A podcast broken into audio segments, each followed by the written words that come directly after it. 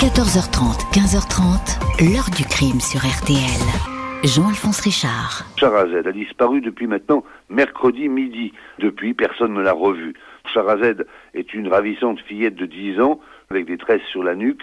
Au moment de sa disparition, elle était vêtue d'une robe jaune à bretelles avec bandes blanches et de chaussures style claquettes. Policiers et gendarmes espèrent maintenant avec impatience que d'éventuels témoins se manifestent. Bonjour. Les quelques photos connues de Charazette Bindouillou montrent une petite fille de 10 ans, souriante, espiègle, insouciante. Un visage qui s'est brutalement effacé à l'été 1987 au pied de son immeuble à Bourgoin-Jallieu, dans l'Isère, un scénario aux allures de déjà-vu.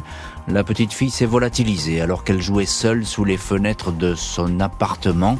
Sa famille ne va plus jamais avoir aucune nouvelle d'elle. À l'époque, les parents de Charazette sont perdus, aucune connaissance du monde judiciaire, ils n'ont même pas d'avocat, ils ignorent tout du travail effectué par les enquêteurs, ils ne seront pas avertis de la clôture discrète des investigations.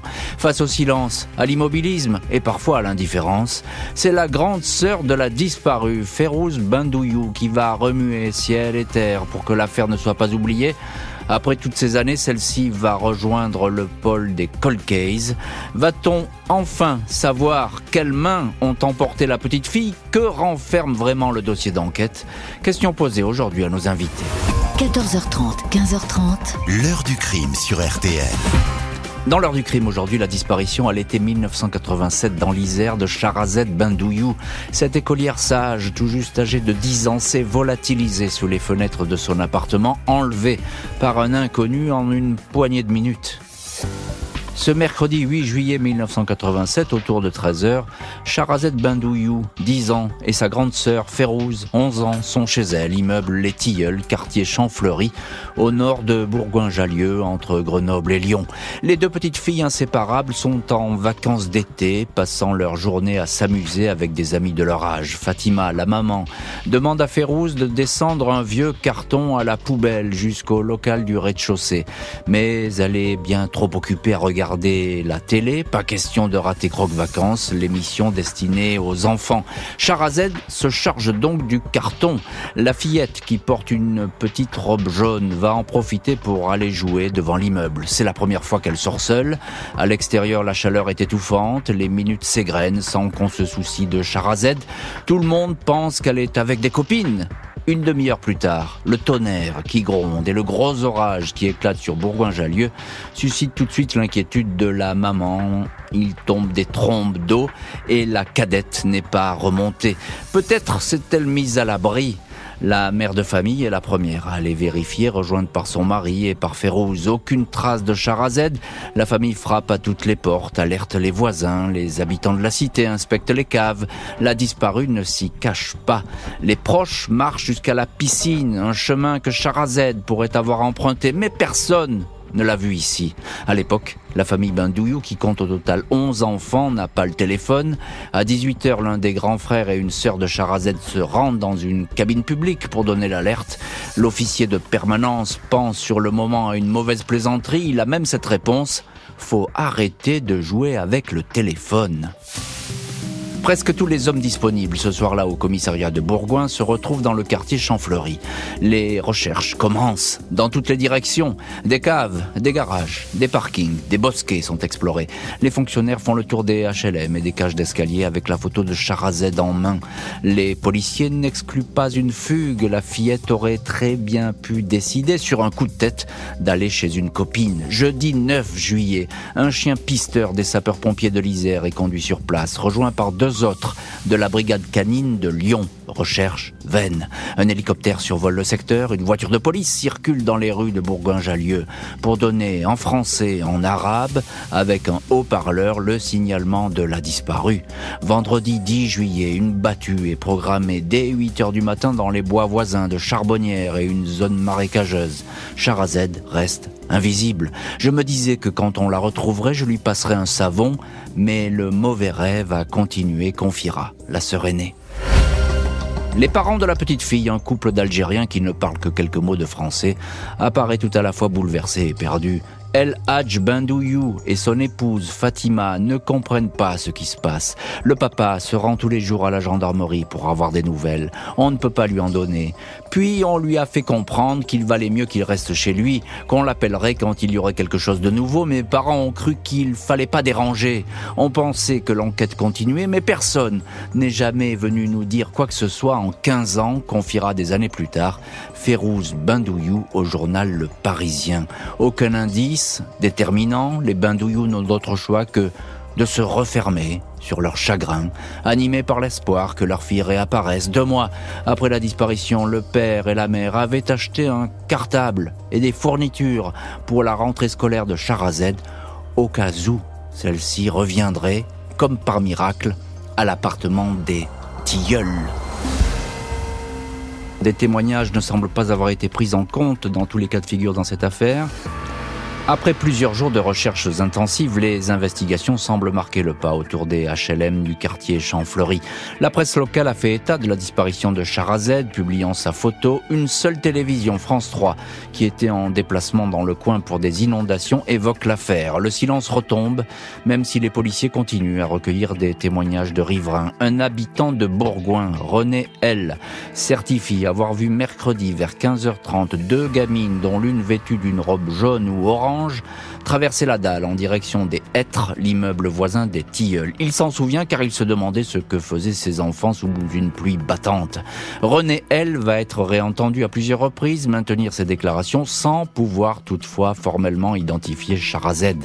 Deux sœurs étudiantes, Marie-Joseph et Bernadette V, assurent avoir vu, elle, la fillette qui s'approchait d'une voiture, une Renault 5 bleu marine, Angélique, copine de Charazed, raconte que quelques semaines avant la disparition.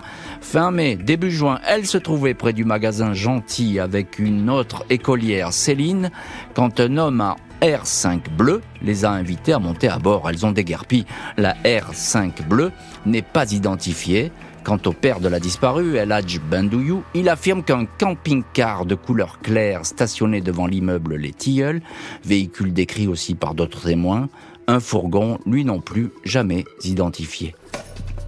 Les policiers font le tour des délinquants criminels sexuels qui auraient pu se trouver à Bourgoin-Jallieu le 8 juillet 1987. Près d'une dizaine d'hommes sont interpellés, placés en garde à vue. Parmi eux figure un enseignant du groupe scolaire Jean Rostand où sont scolarisés Charazed et sa sœur Férouz. L'homme a fait l'objet de plaintes, des attouchements sur des fillettes. Il reconnaît les faits mais précise avoir toujours agi à l'intérieur du bâtiment scolaire. Il ne ça n'est jamais pris à la petite Bindouillou. Son emploi du temps le disculpe. Le 3 octobre 88, les enquêteurs interrogent un homme, Marcel J, qui travaille à Lyon, récemment placé sous contrôle judiciaire pour agression sexuelle sur une mineure. Il a bien du mal à fournir un alibi digne de ce nom. Il est toutefois mis hors de cause. Très curieusement, ce même individu sera anonymement désigné 17 ans plus tard lors d'une émission télé consacrée à l'affaire. À cette époque, Marcel J venait de décéder. La piste d'un détraqué sexuel occupe beaucoup les policiers. Ils apprennent que le 11 juin, soit un mois avant la disparition, un petit garçon aurait subi une agression sexuelle dans le local poubelle de l'immeuble Les Rossignols, immeuble proche des Tilleuls. Le petit garçon est identifié, il raconte qu'il a effectivement suivi un homme blond, lequel l'avait déjà entraîné dans une cave. Il ne se souvient pas très bien de ce qui s'est passé. L'homme blond ne sera jamais identifié. 17 janvier 1989, deux ans et demi après la disparition de Charazed, le juge d'instruction délivre un non-lieu. Aucune piste n'a pu être dégagée. Les investigations se sont avérées stérile. Les parents de la petite fille ne sont pas informés de cette décision. Ils vont ainsi continuer à croire que le dossier est toujours ouvert. Ce n'est que 16 ans plus tard, en 2003, presque par hasard, que Férouz apprend que l'enquête sur sa sœur est close et qu'aucun policier ou gendarme ne travaille dessus. Pendant près de 16 ans, personne ne recherchait ma sœur, ni les enquêteurs, ni la justice, raconte Férouz. Ça a été terrible de le découvrir et je crois que ma colère ne se dissipera pas. Comment clore aussi rapidement dossier et pouvoir dormir normalement comme si rien n'était arrivé. Le rapport d'enquête se révèle alors des plus minces, seulement 80 pages, tout juste 3 cm d'épaisseur. Enquête classée, mais qui va être rouverte sous la pression effectivement de la famille.